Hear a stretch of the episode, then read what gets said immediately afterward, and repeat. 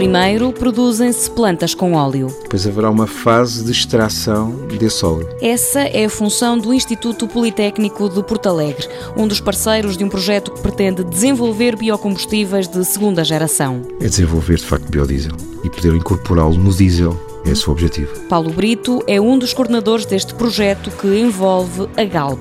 Esta componente do biodiesel requer uma produção em larga escala que se procure sementes que tenham óleo várias sementes que possam ser sendo alternativas umas das outras, até porque algumas delas até competem, se quiser, com a alimentação das pessoas, o que não é positivo. Procurar melhorar as substâncias que já existem para conseguir obter uma maior quantidade de óleo e uma maior eficiência no processo. Ou seja, cada vez que enche o depósito de gasóleo, 7% já é biodiesel.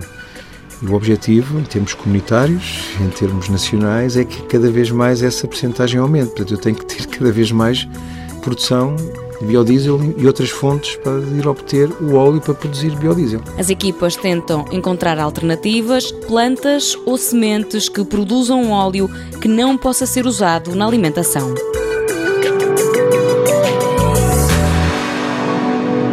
Mundo Novo um programa do Concurso Nacional de Inovação BSTSF.